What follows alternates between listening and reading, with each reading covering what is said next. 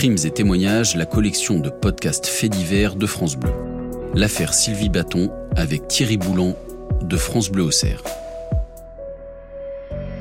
Pour moi, euh, l'affaire Bâton, c'est euh, après un tant d'années d'échecs et d'errements de la justice, c'est une réussite de la justice française euh, qui démontre que ben, si on lâche rien, on peut obtenir des résultats. Bonjour, je suis Thierry Boulan. Je vous emmène au lycée Jacques Amiot à Auxerre.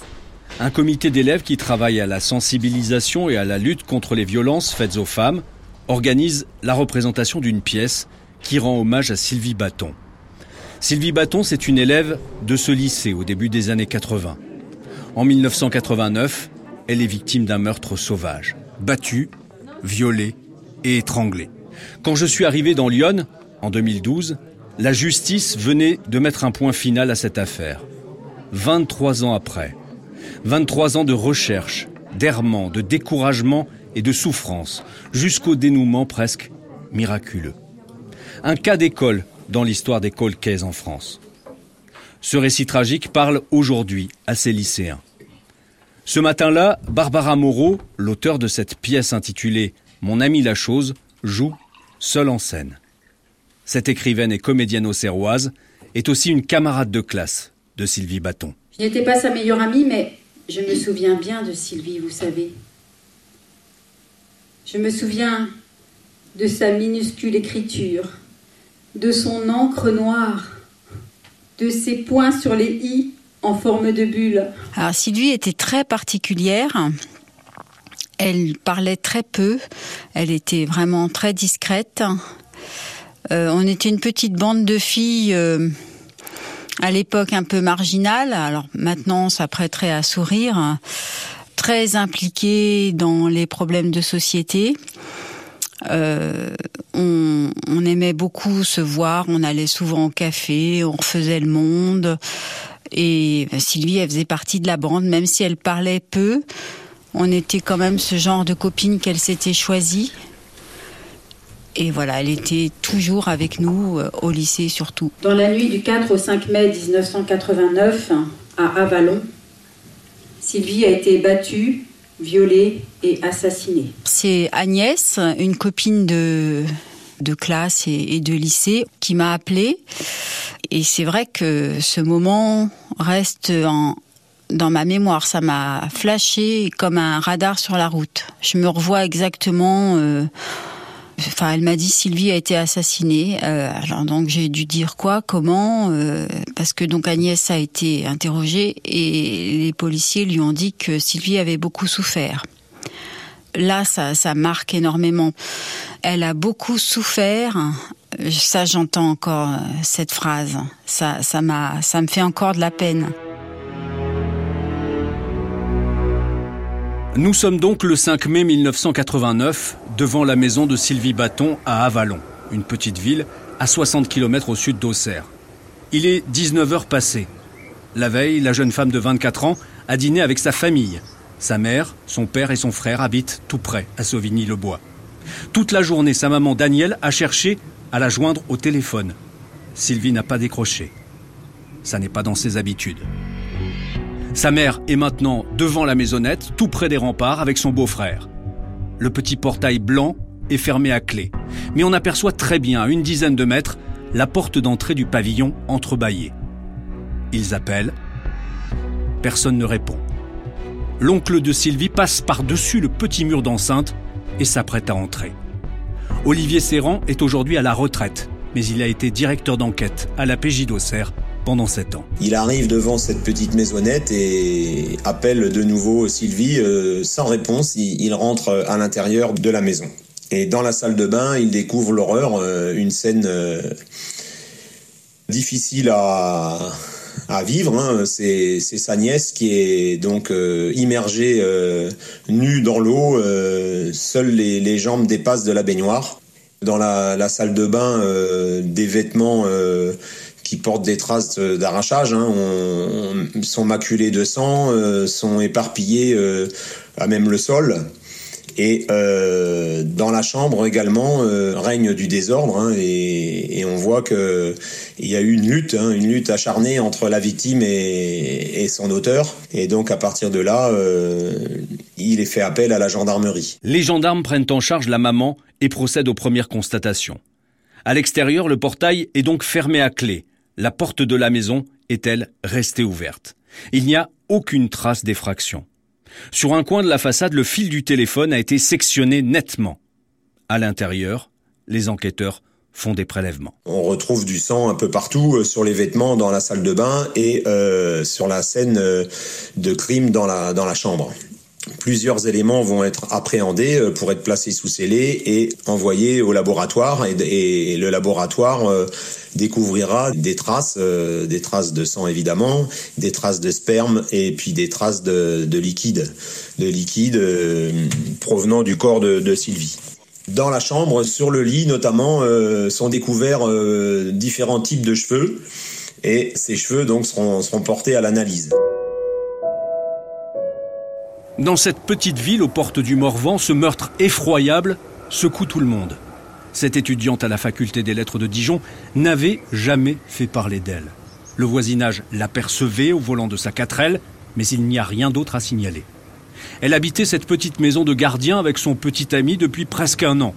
Le jeune homme était en déplacement au Portugal le jour du meurtre. Qui a bien pu s'attaquer à cette jeune femme sans histoire? Un rôdeur? Un maniaque sexuel? Un proche? Dans l'enquête de voisinage que les gendarmes entreprennent, un homme en particulier attire leur attention.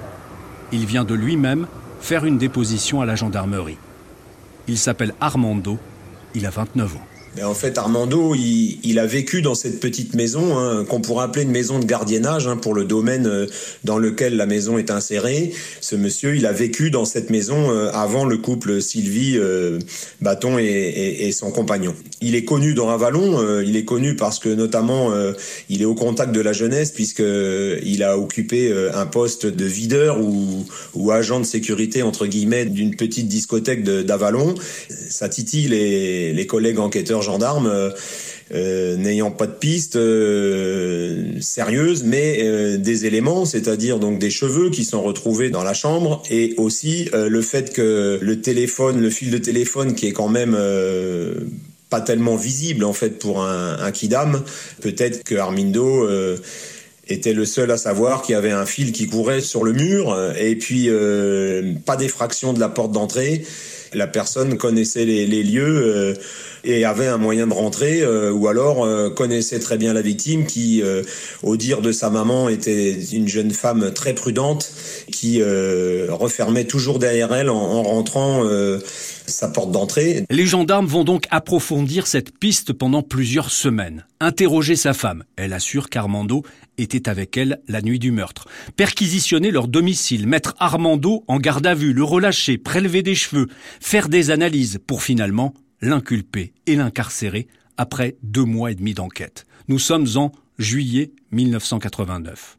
Des analyses biologiques confortent le sentiment des gendarmes. Le CARM, le premier laboratoire privé de police scientifique, conclut que les cheveux trouvés sur le lit de Sylvie Bâton appartiennent à Armando avec une confiance moyenne de 83%. Le suspect lui répète en boucle qu'il est innocent. Ce n'est pas moi, je n'ai rien fait, j'étais avec ma femme. Le juge d'instruction de l'époque ne lâche pas, les mois défilent en détention. La famille d'Armando se tourne alors vers le grand avocat pénaliste marseillais Paul Lombard et vers Béatrice Dupuis, sa jeune consoeur. La stratégie des deux avocats est de réclamer des contre-expertises génétiques plus fine. Notre stratégie, c'était effectivement de tout faire pour que Armando puisse euh, recouvrer la liberté et se voir reconnaître euh, son innocence. Aujourd'hui, il y a des moyens, des empreintes génétiques, etc., qui sont quasiment automatiques. À l'époque, c'était pas répandu de la même manière que ça, donc rien ne nous permettait au départ de clamer son innocence, sinon l'alibi qui euh, consistait. Alors donc, on a commencé par, par ça, hein, par démontrer qu'il avait un alibi, il dormait auprès de sa femme, mais on ne convainquait pas puisqu'on considérait que peut-être il avait pu s'extraire pendant la nuit et que sa, son épouse ne l'avait pas entendu ou que peut-être elle mentait par amour, etc.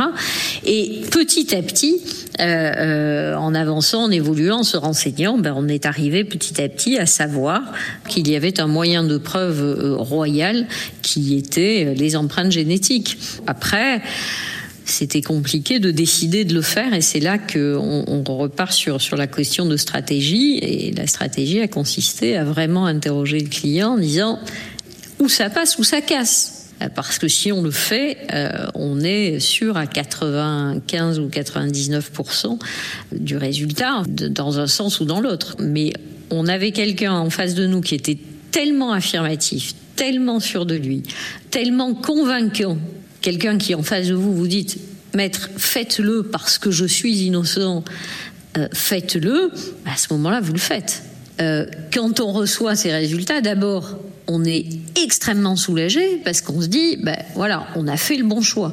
Et on est soulagé pour nous, pour notre confiance un peu personnelle, et puis on est surtout soulagé pour lui, parce que c'est la fin du cauchemar pour lui. Parce que là, on sait qu'à partir du moment où il y a ces résultats-là, il ne peut plus être maintenu en détention provisoire. C'est pas possible. Bien vu. Les contre-expertises contredisent totalement les premières analyses. Armando sort de prison après presque 19 mois de détention pour rien. Nous sommes en janvier 1991. Sa liberté ne fait que quelques lignes dans la presse locale et l'étiquette du violeur et du meurtrier présumé lui colle à la peau. Bien sûr qu'il m'en a parlé et qu'on le regardait de travers, soyons clairs, en disant euh, ouais voilà il n'y a pas de fumée sans feu, etc. Après il a quitté la région, mais mais de toute façon sa vie a été brisée quelque part à ce moment-là. Hein. Après il a refait sa vie autrement, mais euh, voilà professionnellement et tout ça a été euh, très compliqué. Armando n'obtiendra un non-lieu dans cette affaire qu'onze ans plus tard. En 1991, l'enquête sur le meurtre de Sylvie Bâton va être relancée par un autre crime tout aussi effroyable. Une jeune fille de 19 ans est violée et étranglée à 200 km d'Avalon, à Paris. L'hypothèse d'un serial killer est explorée. Il s'appelle Guy Georges, il a 36 ans, il est antillais, SDF. Il a été arrêté ce en fait, c'est incroyable, euh, je dirais, mais vrai. Une, une jeune femme euh, fait partie des victimes euh, du tueur en série de l'Est parisien, Guy Georges, le célèbre Guy Georges. Et cette jeune fille, qui est étudiante en lettres à Paris, s'appelle Pascal Escarfaille. Et la maison familiale du domaine sur lequel habite euh, Sylvie Bâton euh, lorsqu'elle est agressée et tuée euh, dans son domicile appartient à la famille de Pascal Escarfaille. Ce qui fait que les gendarmes, évidemment, en bon enquêteur, se posent la question immédiatement. Et si Guy Georges avait connu les deux victimes La piste est un cul-de-sac. Guy Georges est arrêté en 1998 et le juge d'instruction Thiel arrive à déterminer que le tueur de l'Est parisien n'a pas pu assassiner Sylvie Bâton. Il se trouvait en prison en mai 1989. Voilà presque dix ans que Sylvie Bâton a été assassinée et les enquêteurs pataugent. Pourtant, chaque début de possibilité de piste est utilisé. Tous les moyens sont bons, même les moins conventionnels, pour dénicher un indice. Imaginez, un juge d'instruction engage des sourciers avec leurs baguettes pour trouver de nouveaux éléments d'enquête. Et puis, la télévision s'en mêle aussi. Quel était le secret de Sylvie, cette étudiante de 24 ans, assassinée dans une propriété isolée, pleine de mystères? Elle se savait menacée, mais par qui? Pour ces affaires et toutes celles que nous évoquerons dans témoin numéro 1, nous avons besoin de vous. On entend tout et n'importe quoi. On raconte que Sylvie n'était peut-être pas la jeune fille sans histoire que l'on disait. La rumeur la plus insistante évoque un trafic de drogue auquel elle était mêlée. En mars 2003, un nouveau témoignage va creuser ce sillon. Cette nouvelle piste est une histoire de frères. Une femme se présente à la gendarmerie d'Avalon et raconte que Sylvie était en effet mêlée à un trafic de drogue avec Marc, son frère, qu'elle lui faisait de la concurrence et que Marc Bâton aurait donc commandité le meurtre de sa sœur. Les deux frères de ce témoin surprise auraient été les exécuteurs. Marc est placé en garde à vue et on explique le plus sérieusement du monde à ses parents que leur fils pourrait être impliqué dans ce crime odieux. Dans la famille Bâton, c'est la consternation. Le doute gagne les parents de Sylvie. Et si c'était vrai? Les enquêteurs vont tirer ce fil pendant des années. Pourtant, Sylvie Bâton n'est jamais apparue dans la moindre histoire de drogue et son frère Marc fumait comme beaucoup de jeunes de son âge, sans plus. Pas de quoi en faire des trafiquants. Dans la famille, en tout cas, le mal est fait. Le soupçon est là. Le père de Sylvie meurt brutalement en 2005. Le cœur brisé, disent des proches, sans connaître le fin mot de l'histoire. La vérité est aussi sordide que déconcertante. La jeune femme se rétracte, elle a tout inventé, elle voulait nuire à ses frères.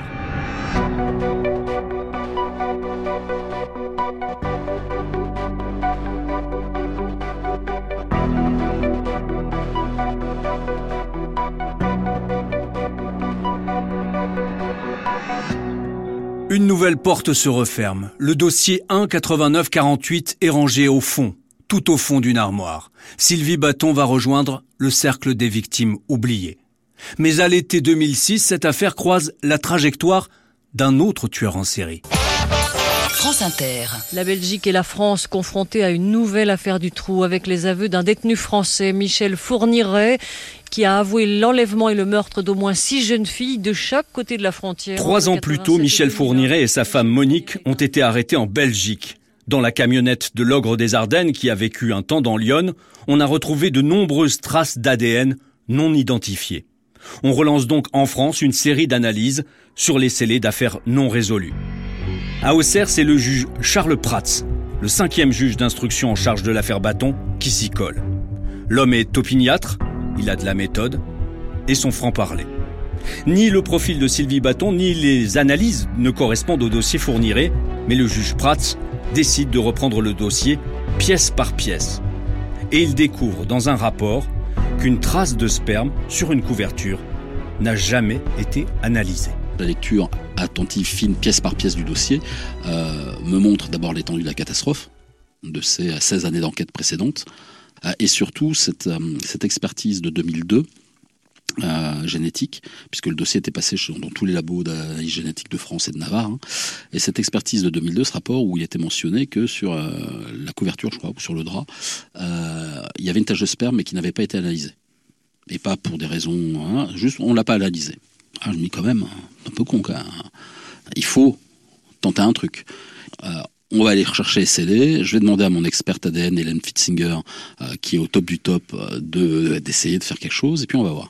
Et donc je descends dans les scellés euh, du tribunal de Serre au sous-sol, et là, bien sûr, les scellés avaient disparu je finis quand même par euh, mettre la main sur les scellés dans un carton. Ils partaient à la destruction, ils étaient dans une autre pièce pour partir à la poubelle.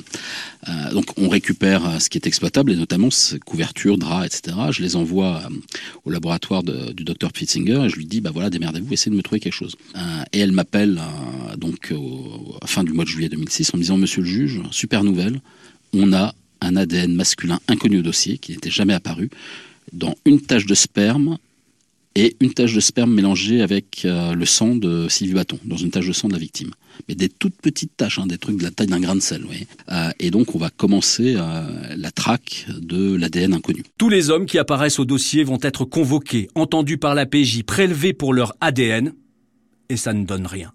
Le juge Prats appelle Interpol à Lyon et demande de passer l'empreinte génétique inconnue dans tous les fichiers d'empreintes de la planète. À l'époque, il y en a 43 la recherche dure des mois. Au mois de mars 2007, euh, le BKA, la police criminelle allemande, prévient la direction centrale de la police judiciaire française, puisque c'est comme ça que ça fonctionne par Interpol, euh, qui nous appelle, qui appelle le euh, capitaine Olivier Serrand, qui me téléphone bien sûr, et qui me dit, bah voilà, monsieur le juge, bingo, on a un match, l'ADN qui était chez Sylvie Bâton, c'est celui d'un gars qui s'appelle Ulrich Münstermann, qui est à l'heure actuelle en prison en Allemagne, et qui a un pédigré de violeur en série et de tueur euh, déjà reconnu, condamné à quatre reprises en Allemagne. 18 ans d'attente et la vérité est enfin là. Charles Prats vit dans son cabinet un des moments les plus marquants de sa carrière. Quand on a l'identification d'Ulrich Münstermann qui est mise en examen, etc., bien sûr, j'invite Madame Bâton euh, j'invite Marc Bâton, donc j'invite la maman, le frère, euh, à venir, et puis je leur présente les résultats. Voilà, je leur dis, bah, écoutez, voilà, euh, on a trouvé a priori la, la personne qui a tué Sylvie, et c'est d'ailleurs des moments très émouvants, vous savez, Cette famille était déchirée, c'était entre déchirés parce qu'il y avait eu des choses qui leur avaient été dites qui étaient absolument scandaleuses. Euh, et donc, euh, Madame Bâton euh, est tombée dans les bras de son fils dans mon cabinet. À ce moment-là, comme tout le monde avait soupçonné tout le monde, il va y avoir ce, moment très très émouvant de réconciliation et d'une famille qui se ressoude dans la douleur parce qu'on a enfin trouvé celui qui a causé cette douleur et qui les a fait exploser. Ulrich Münstermann purge une peine de réclusion à perpétuité en Allemagne pour le meurtre et le viol de la fille du PDG d'Esso Deutschland. Il est prêté à la France en novembre 2007. Il arrive à Auxerre encadré par le RAID pour sa mise en examen.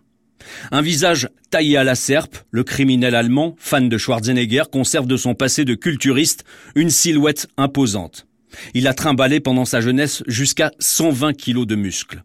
Du haut de son mètre 80, il ne se laisse pas impressionner facilement. Devant le juge Prats, il fait même preuve d'une distance et d'une froideur imperturbables. Je pense qu'il avait perdu la masse musculaire par rapport à, sa jeunesse. Euh, c'est un gars d'une cinquantaine d'années hein, qui fait son âge. Euh, bah parce qu'il est incarcéré, donc il a aussi les stigmates de l'incarcération en Allemagne. Il est incarcéré depuis 5 ans euh, quand il arrive dans mon cabinet.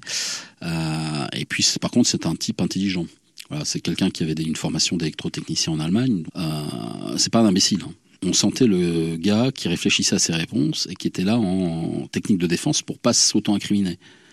Pendant toute l'instruction, il va nier, mais en fait, il, se sera piégé dès le premier interrogatoire sur le fond, parce qu'en réalité, je pense que lui et son avocat n'avaient pas bien préparé le dossier, et il devait être persuadé que le sperme, son sperme, on l'avait retrouvé sur le corps de la victime. Or, le sperme, on ne le retrouve pas sur le corps de Sylvie Bâton, on le retrouve dans la maison de Sylvie Bâton euh, sur un drap et une couverture. Euh, donc c'est pas la même chose. C'est-à-dire que là, on a la preuve qu'il était matériellement présent sur les lieux dans la maison. Et donc lui, il va raconter cette euh, fable d'une femme rencontrée dans le camping d'Avalon, etc., et qui serait partie après avoir eu un rapport sexuel. Et à chaque fois, du coup, je lui dis, bah attendez, comment vous expliquez la présence de votre sperme dans la maison?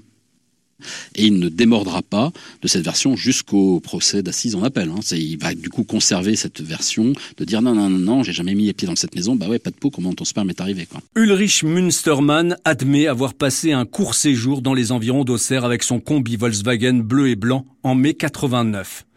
Il reconnaît aussi une aventure d'un soir dans son camping-car avec une jeune femme, mais une jeune femme consentante. Et c'est tout. Pas d'aveu, pas de remords. Pendant le procès, les psychiatres le décrivent comme un sadique qui tire son excitation de l'humiliation et de la frayeur de l'autre. Un sujet, disent-ils, qui présente des risques de récidive. Il est condamné une première fois à perpétuité devant la cour d'assises d'Auxerre en octobre 2011, une peine confirmée en appel à Melun en 2012. Ulrich Münstermann a aujourd'hui 65 ans. Il purge ses deux peines de réclusion à perpétuité dans son pays, dans la région de Düsseldorf, à Geldern, dans un établissement de haute sécurité. Ce qui anime ce genre de criminel, ce n'est pas la colère, ce n'est pas la rage, c'est l'indifférence.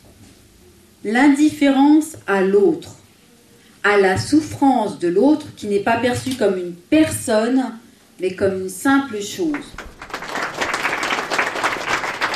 Jouer ça ici, assez extraordinaire, euh, c'est quand même euh, une victoire euh, sur l'oubli. Les gens passent facilement à autre chose, alors que pour la famille, c'est un drame qui ne s'oublie jamais.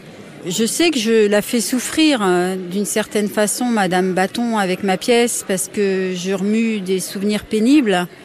D'un autre côté, je fais revivre sa fille Qu'est-ce qui reste d'autre euh, une fois que les êtres chers ont, disparu?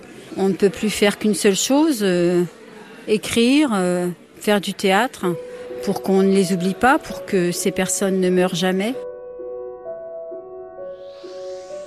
C'était l'affaire Sylvie Bâton, reportage Thierry Boulan, prise de son et mixage Léni Fraisse. À suivre, les infanticides de Valogne. En octobre 2007, au sud de Cherbourg, un homme découvre par hasard les corps en décomposition de six bébés enfermés dans des sacs poubelles dans la cave de son immeuble. Continuez à écouter ce podcast sur francebleu.fr et l'application Radio France.